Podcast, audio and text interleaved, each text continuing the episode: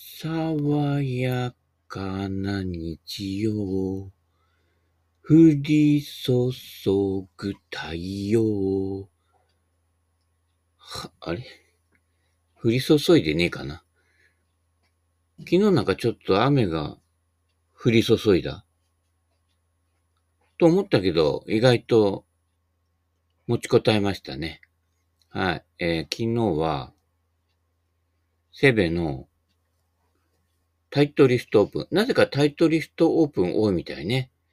他あまりこう、ちょっと、何？ゴルフ場のオープンコンペからやや撤退気味のメーカーが多いかな。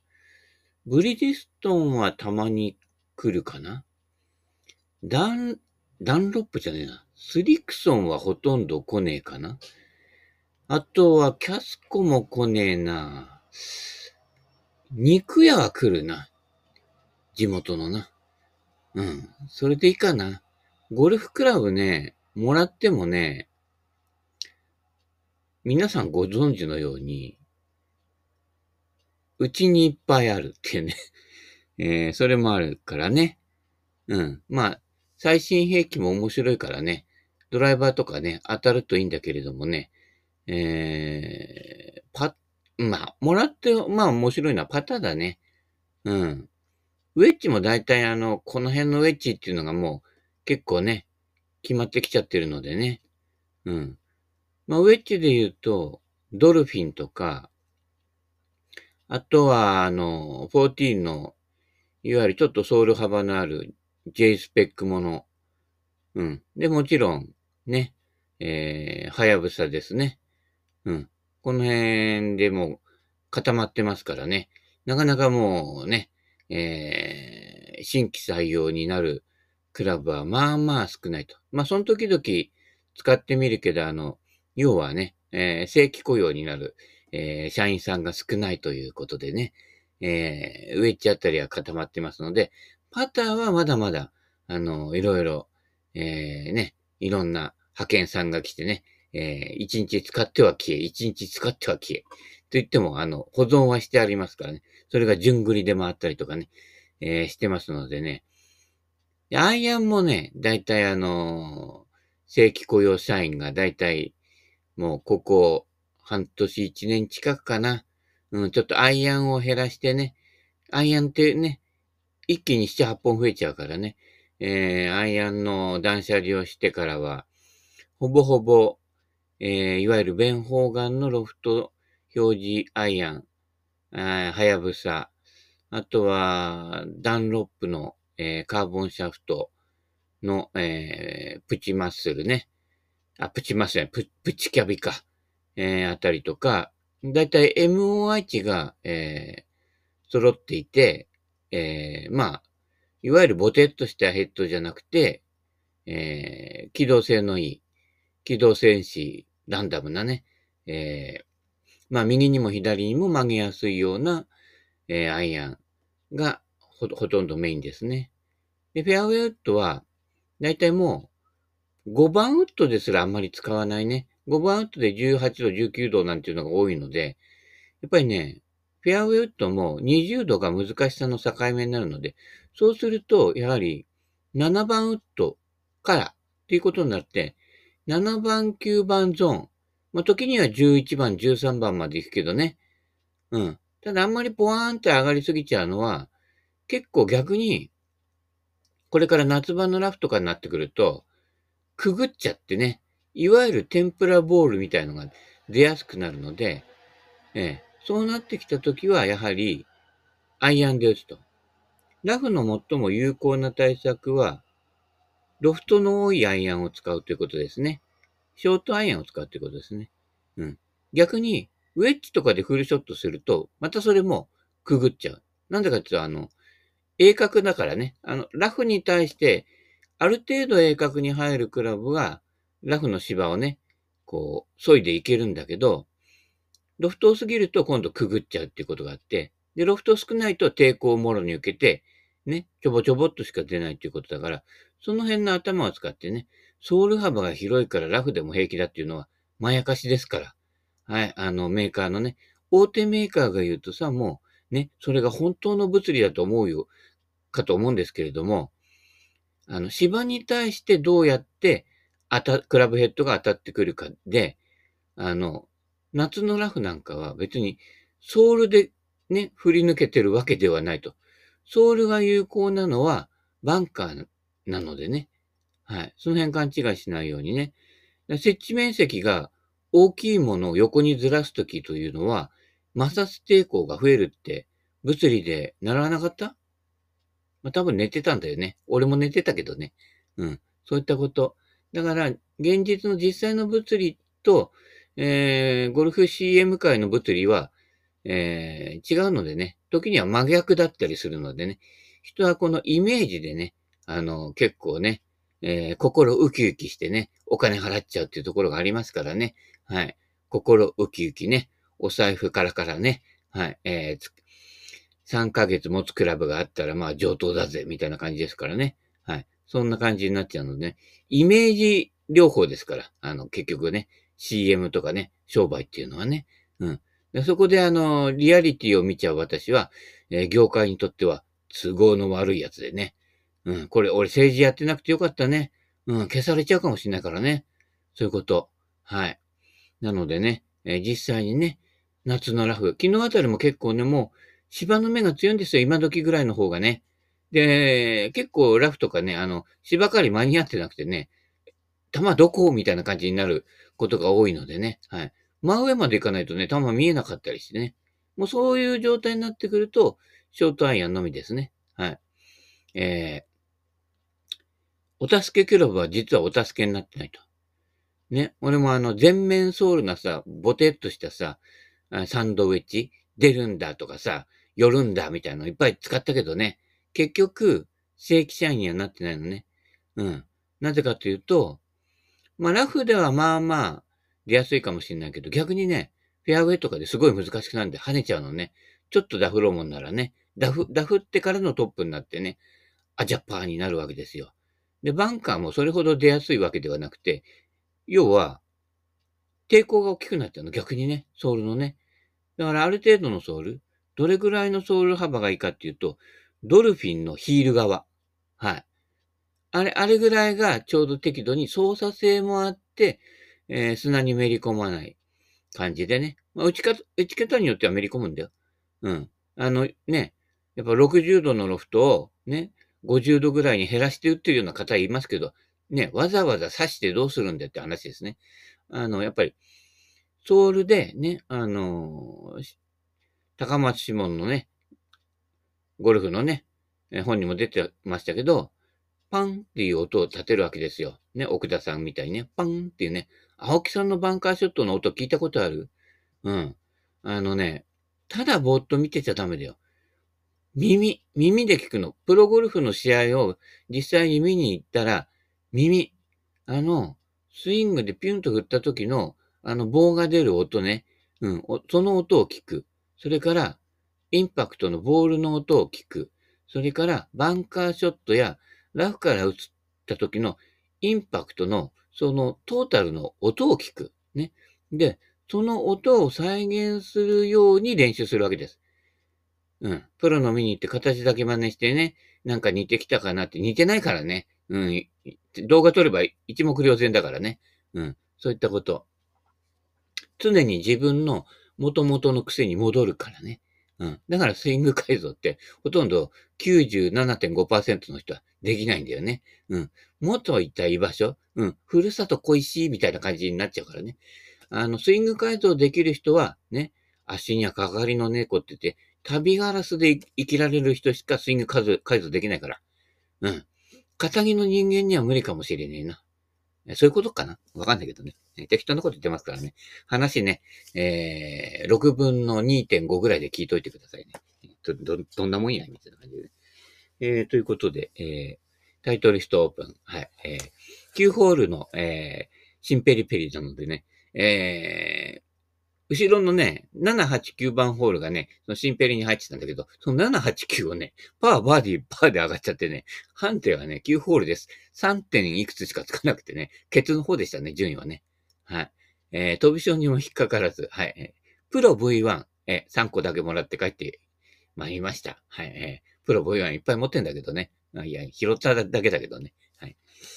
えー、ということでね、えー、プロ V1 ね、欲しい方いたらね、あげますわ。はい。えー、そういったことなので。えー、あとね、グリップ。よくフックグリップって言うでしょ？フックグリップって実は体の動きはスライスの動きをしている人がとても多いわけです。はい。ということなので、実はフックグリップじゃなくて、スライスをね、えー、固める動きが実はフックグリップなんですね。はい。そういったことなので、用語にも惑わされないようにね、ストロンググリップって言っても、ストロングになるのは、えー、なの左手かぶせるでしょ？そうすると右手も開いて握りやすくなって、えー、親指症候群の出来上がりで、グリップに対しての押しがストロングっていうことですからね。はい、そういうことなのでね。えー、ストロング混合ですよ。うん。その前はストロング小林ってね、言ってましたけどね。えー、そういったことなので、ストロングは実はね、え、スイングに対してはストロングではなくてウィークなんですね。はい。ウィークエンダーとかありましたけどね、昔ね。たったらったたったって新聞によりますと、とかね、新聞取ってないけど、みたいな感じでね。新聞取るなら絶対ね、あのね、メジャーな大手新聞取らないでくださいね。朝日、毎日ね。えー、ローカル新聞。ここにメジャー新聞に載ってないローカルネタがいっぱいね、載ってます。茨城なら茨城新聞。えー、千葉なら千葉日報。千葉日報に、ね、千葉日報を見ると、境町の選挙のこともたくさん載ってますんで。大手新聞は載ってないからね。うん、地方版とか統括版とか出てるけどね。うん、出てないから。うん。あの、地方新聞面白いですよ。あとね、地方新聞は広告が面白い。えー、っとね、メジャーで出てないね。えー、ローカルなね、えー、企業さんとかあってね、意外と面白い広告出してたりするんだよ。うん。そそういったところ見ないと、ね、うん、同じところに群れちゃうの。あ、この広告出た。あ、買おうとか、ここ行こうとか言って、みんなで寄ってたかって言っちゃうからね。うん、ぼっちキャンプが全然ぼっちキャンプになってないっていうね、えー、話ですからね。はい。そんなこんなのね、えー、プロ V13 個のみでね、えー、あ、フックグリップの話してたんだね。で、逆に、ドローヒッター、昨日もまた人が典型的なドローヒッターとフェードヒッターなんですけど、フェードヒッターで競技ゴルフをやってる方の方がフェードボールって安定した球を打つんですよ。うん。で、えっ、ー、と、よく飛ばすんだけど、曲がる方がいてね、その人ね、あの、この間、えー、半年ぐらい前なのかな？ベストスコアね、76かな？なんか出してね、えー、昨日もね、えー、結局はね、ロースコアだったんだけどね。うん。一発、ハマり出すとね、ハマるっていうね。で、その人はフッカーなんだけど、その人の方が、えー、スクエアからむしろね、ウィークグリップぐらい。あの、うん、こっちの、えっ、ー、と、指の、あ、まあね、説明すると難しいね。うん。手のひらが下、下ちょっと向いちゃってるんじゃないかなっていう左手の振り方で行くわけ。そうすると、振った時に手のひらがこう下向きに最後は絶対行くわけね。うん、左に振っていくからね。で、そこに行きやすいの。うん。だから、えー、クラブヘッドが旋回しやくな、しやすくなるの。ウィークグリップの方が。うん、わかる？うん。フックグリップの方がそのままにフックにずっと振り抜いていかないと左に引っ張っちゃうの。だから、ね、あの、スライサーでフックフックグリップにして、ね、安定した人っていうのは、実は、クラブヘッドが、ふ、触れちゃうと、今度、ショートアイアンが左に行くの。うん。フックグリップの人見てるとわかるけど、ね、長物に合わせて、スライス出ないように合わせてると、今度、ね、ドライブアウターとショートアイアン打つときに、その振りの癖がそのまま残ると、必ず左にショートアイアン引っ張っちゃうの。うん。だからそうすると、えー、それを嫌って今度次のドライバーショットは右に出るっていうね、その右と左をね、繰り返しちゃうのね、どうしてもね。うん。ショートアイアンでコースで通用する球っていうのは、力のないスライスね。うん。もともとだからロフトのあるクラブって、ね、ちょっとターンするだけで、クラブフェースの向きが左に向きやすいの。来角度のね、説明の時やったと思うけど、うん。来角度がアップライトになる、ちょっとアップライトになっただけで、クラブフェースは左向きやすいの、ロフトのあるクラブってね。あの、ロフトの少ないクラブは差が出ないんだけど、えその理屈があるので、ショートアイアンで、えー、フェースがちょっとでも被ると、すごく左に行きやすくなるのね。で、あの、プロなんかでもそう、あの、惜し、すごい強いショット打つんだけど、どうしても最後にね、あの、招待案とかで左に外したりしてね、優勝を逃すっていう人ね、あの人とあの人とかとかだけどね、それは、ロングショットの方に標準を合わせちゃってね、そっちの振りうん。だからね、MOI が高いクラブに対しての振りに合わせちゃってるのね。で、実際ショートアイアンの方が、アイアンのね、ミドルアイアン以下の方が MOI 低いことが多いの。で、えっ、ー、と、その長いクラブの振りでショートアイアンを振ると必ず引っ掛けるわけね。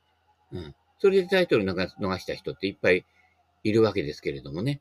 そこは MOI を合わせて全ての振りを同一にしていくっていうことね。うん。えっ、ー、と、逆から言うと、ショートアイアンは力のない球。1番手、2番手大きいクラブを持って力のないスライスを打つと、だいたいね、えー、58度とか60度持たなくても、もっとロフトの多い48度とか50度の、えー、クラブでも、えー、止まる球が打てるんですよ。力のないスライスね。わーって出てってね、ほにほにほにやってって言ってね、うるうるうるって止まるわけね。うん。で、ものすごいちょちょっと止まってバックスイングが出るような球は打てないんだけど、でも逆にバックスイン、バックスピンがね、出るような球を打ってるようだと、縦距離合わないのよ。プロなんかそうでしょ？強い球を打ちすぎるから、戻っちゃって合わないってことあるんでしょ？うん。もったいないよね。あれ、トンコロコロコロが一番入りやすいよね。うん。あれ、プロがもうちょっと、インパクトもね、早いからね。プロがもっと50度ぐらいのね、やつ、ね、ウェッジで、あの、力のないスライスで打てるようになったら強いのよ。そういうショット打てるのが奥田さんなのよ。うん。他のプロがツンと言ってツンツンって止まってね、あ、かっこいいってアマチュア思うんだけど、あれ意外とね、チップインの確率が少ないのね。うん。で、戻り具合も読みづらいの。読むとこの斜面によって変わっちゃうから。上からボトッと落ちてギュッと戻るような球はね。ポテンコロコロで行くやつは、あの、パッティングと一緒だから、ね、うん。どんなにちっちゃいグリーンでも、ね、うん。見本側のグリーンよりは本、本コースのグリーンってでかいわけね。うん。だから多少球足があっても大丈夫なわけですよ。うん。そしたら、ロフト少なめのクラブで緩いスライスを打てる人が、実はコースで引っ掛けのミスも少ないので、ね、大崩れが少ないということですよ。うん。あの、ジャンプアップしてね、えいやーなんて振ってる人は、必ずどっかでひっか、左の引っ掛けミスやって、ね、OB 打ってくれるので、うん、安心してね、対戦できるわけですけどね。誰とは言っちゃいけないんだけどね。ねそういうことなので、その辺ね、こう、読まれてるのでね、ねえー、その辺をね、気をつけてやると、ラウンドの不意のお叩きがなくなるということです。はい。えだから、ロングショットに合わせない。だから、ロングショットの打つクラブは、はっきり言ってね、どうでもいいんです。うん。あの、飛ばない変なクラブでもいいんです。年取ったらね、アイアンの、しかも、ロフトの多い側とウェッジに金かけろですね。ど年取ってドライバーに金かけてる人はあかんのですよ。もうちょっと飛距離をなんて言ってね、言ってる人は、あまり変わり映えのないスイングと変わり映えのスコないスコアと、ちょっとだけ飛ぶようになったけど、大叩きはするというゴルフになっちゃうわけね。うん。これは、ショートアイアン以下に目を向けないからですね。はい。そういったことなのでね、気をつけていただきたいと思います。はい。えー、あとね、ちょっと時間があるのでね、太郎行ってみる。太郎もうちょっとで終わるのでね、えー、太郎を降りない。オイルと、オイルとは衰えることではない。年とともに、ますます開き、開き切ったところで、どーっと倒れるのが死なんだと。かっこいいね。うん。あの、俺もそうだけど、体が弱ってからの方が、心が最強になっていくというね、逆転現象が起きるんですよ。これが、心の方をやってない人は、体の衰えが心の衰えとイコールになってちゃうのね。うん。そ、そこ、危ないですよ。で、必ず体は衰えていくわけです。うん。昨日もそうだけどね。うん。ああ、しまった、ミスしちゃった、ね、林行っちゃう、なんて言ったらね、全然手前のラフで止まってるわけだよね。うん。そういったことでね、逆に怪我が少なくなったんだけどね。うん。えー、要は、衰えるのは当たり前と。ね。例えば認知症になったりするのも当たり前。ね。認知症になりかけとか、なってしばらくの間って、それまでの人生でその人がね、内に抱えて出してなかったものが不意に出てくるわけ。我慢して我慢してね、来た人が、ね、あんなに優しい人がね、急に怒り出したりとかするでしょ？それは優しすぎたんですよ。うん。相手を思いやるばっかりね、人に迷惑かけないように言って生きてこと、来たことがね、その後、ものすげえ迷惑をね、身内にかけることになってね、で、身内に冷たくされちゃうわけだけれどもね。だから、まだね、多少まともなうちにね、毒出しとくんですよ。うん。いい人やってちゃダメですよ。うん。ね。腹の中では、いい人ほど不満をね、抱えてるわけですからね。うん。で適度に悪人になりなさいってことですよ。うん。そういうこと。だから、実は悪人ってね、すごいいい人なんですよ、みんな。うん。我慢して我慢して、押さえつけちゃってるので、悪人の方の部分の方が強く出ちゃうね。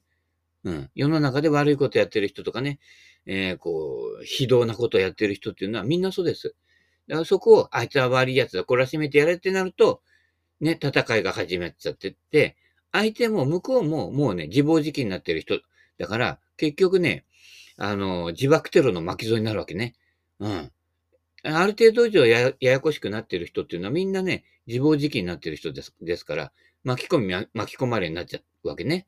うん。自分で仕掛けた地雷で自分で吹っ飛んじゃうわけだからね。うん。ダメですよ。うん。そういった地雷は、ね、実際になんか起こす前に心の中に地雷をいっぱいそういった人たちは蓄えちゃうのね。だから、ことが起こる前に地雷撤去作業するのよ。地道な作業だよ。うん。あそこかな、ここかなって言って、あの、な、なんだっけ？金属探知機みたいの出してね、ピーンってやってて、ポワーとかね、センサーが鳴るわけですよね。うん。それで、あ、ここ取ってって言って、一個一個ね、うん。あの、取り除いていくわけ。その地道な作業してないから、溜まるだけ溜まってから、ね、なんかのきっかけで、ドーンと行くわけですよね。うん。だから、そこが、やっとくかやっとかないで、えー、置いてからのね、状態。だから、衰えてから。ね。だいたいあの会社勤めの人は定年退職。ね。退職で60歳で退職って一応なるでしょ？大手とかはね。それで、ね、65歳までな、ね、あの、正規雇用じゃなくなって給料下がるけどそこで働いて、できればね、しがみつかない方がいいです。あのね、退職金もらうでしょ？で、同じ会社にいるでしょ？要はね、給料下がるけど、下の人たちにとっては、ずっと上役の人たちなのね。うん。できれば早くね、この会社からいなくなってほしいってみんな思ってんのよ。下の若い人たちは。でもね、ゴミ分保ちたいわけですよ、そこでね。給料下がっても、まだこれだけじゃ年金まだね、もらえないしとか、いろいろな打算も働いたりしてね、神さんがもうちょっと働いてくれないと困るわとかね、言ってるからね、そういう無言のね、圧力ってかかってるでしょうちの中でね。だからそれで働いちゃうんだけど、会社として、方としては、できれば、まあ、正直言ってね、正直になかなか言わないけどね、会社もね、都合がね、あるからね、できれば早く辞めてほしいのよ。もう退職金も払っちゃったしね。うん。30年も40年も働いてる人の退職金ってものすごいわけですよ。俺なんか10年と働くことはまずないのでね、退職金ね、最大にもらったんでも100万円ね。もう100万円ってね、働いてないとあっという間になくなっちゃうんだよね。うん、そういったことなのでね、なるべくね、で、60過ぎて辞めたら、今まで自分がやったことないような異業種とか、ね、あとは、あの、外人さんしかやらないような、あんまり日本人が好まない職業、入って、と飛び込んで入ってみてください。うん。できればね、電車洗いもいいよ。うん。びっくりするからね。うん。いろんなそういったこと。今まで大手で働いていた人はね、従業員数がね、30人以下の小さな会社で働いてみてください。ね。えー、社会、俺社会よく知ってるんだって言っても、あ、あなた同じ会社の同じ部署の会社しか知らないの。営業で歩いてても、その仕事関係の人としかね、接してないの。全く異業種に入ると、全くね、違った感じとかね、違った人間関係とかも出てくるからね。結構、結構そういったものがね、今度自分が例えば自分でね、じゃあもう年取ったけど、なんか自分で起業してみようなんて言った時に、今度、じ、人を使う立場になるの。今度人を使う立場になった時に、自分がね、まっさらで知らない業種に、ね、一番下のペイペイから行って、ね、ね、20代、30代の人に頭下げてね、これどうなってるんですか？みたいな感じでね、こう教えてもらう。そういう立場やってない人は、今度自分がね、使う立場になって20代、30代のね、若い人とか、最近は多いけれど、えー、まあ、ね、こういう言葉使うの嫌だけど、隠れ発達障害じゃないけど、うまくこう自分をこうね、えー、機能させられない人っていうのが結構多いのよ。実際にはね。そういった人たちに仕事できないからきつく当たったりとかしてね。んで、ね、えー、逆にね、えー、ぶん殴られちゃったりとかね、いろいろそういう事件も起きますよ。それは、その人たちの様子とか、ね、社会的な基準で人を裁かないとね、そういう視点がないと、ね、仕事のクオリティだけでね、えー、人を見ちゃう、人間を見ちゃうと、ね、人間としてはためなんだよっていうところがわからないから、出来の悪い人は必ず、ね、10人いたら2、3人は必ず混ざるんですよ。で、その出来の悪い人たちがいるおかげで、会社の中が和んだり、ね、単純な出来高主義に陥らないで済むようになるわけですね。会社で出来高でね、儲けることが第一主義になっちゃうけど、でも居心地の悪い会社って必ず内側から崩壊するわけですよ。そこのところがわかるかどうかは、やっぱりね、同じところで同じ風に同じパターンでやってると、同じミスをするわけですよ。ゴルフと一緒ですよね。どんなにね、理想のクラブ、ね、理想の社員が入ってきてもダメなんですよ。よく CM でもやってるでしょ？ね、こんな人材どうして、どうやって見つけたんだって言ってくるけど、大抵その人材は途中でね、ヘッドハンティングで、またね、別のとこに引き抜かれますよ。より条件のいいところにね。そういったところで、より条件のね、悪いあなたの会社でもね、長く働いてもらうためにはね、あなたのね、人間性が問われるとね、えー、そういうことなね。妖怪人間ね、業界人間にならないようにね、うん、そういった業界の、ね、基準視点をね、えー、こういったところでね、人間を見られるものがないとね、やっぱ結局はね、内側からポシャるんですね。で、最後にはね、あの、赤字を出して倒産するわけでしょ？そうすると、身内ね、今までね、えー、いろいろね、世話してくれてね、いたね、神さんもね、あれってね、手のひらを返したかのようにね、えー、いなくなるというね、そういった人を見てきましたよ。うん、あのね、一番かわいそうなのはね、ね、仕事して一生懸命仕事して帰ってきたんだよ。そしたらね、家財道具と神さんと子供がね、消えていたんですね。お前前から計画してたんだね。えー、ね、その人の話をね、もうものすごくいっぱい聞きましたけどね。はい。今どうしてるでしょうかね。はい。えー、そういったことなのでね、気をつけてください。明日は我が身ですからね。はい。うん。まあ、俺も危ないのかもしれないけどね。うん。まあ、俺はね、こういう生き物だと思ってね、諦められているというね、えー、そういう都合もありますけれども。あ、これでやっとね、岡本太郎終わりましたね。岡本太郎の一番の本質は、ね、岡本太郎になると。決して誰かの模倣じゃなくてね、根底から見直すと。うん。ただ見てるだけじゃないわけですよ。いろんなものを見てもね、大抵の人は素通りして感じ取ってないの。一つ一つのね、事柄やね、えー、景色やね、いろんなものね。だから、ね、自分にとって都合いい、悪いじゃなくて、あらゆるものを平等にめでるというところがあれば、そこに痛みとかね、人の痛みとかね、今ウクライナのね、人たちとか子供たちとかね、いろんな痛みがね、見えてくるわけですよ。限られたね、狭い世界で見てると、それが感じられない。ただ見てるだけだと感じられない。テレビのニュースで見てるだけだと感じられない。ね、ウクライナに行く必要はないんだよ。身近なところでもね、えー、いろんな人の痛みってね、スルーしてるもんです。はい。そこをね、スルーしないよね。自分の中のね、え、気がつかない地雷に気づいて、それを撤去していくっていう作業をね、え地道にやることがね、えー、大事です。はい。ゴルフでも一緒ですね。はい。ということなので、また今日もお時間となりましたので、それではまた、バイバイキン。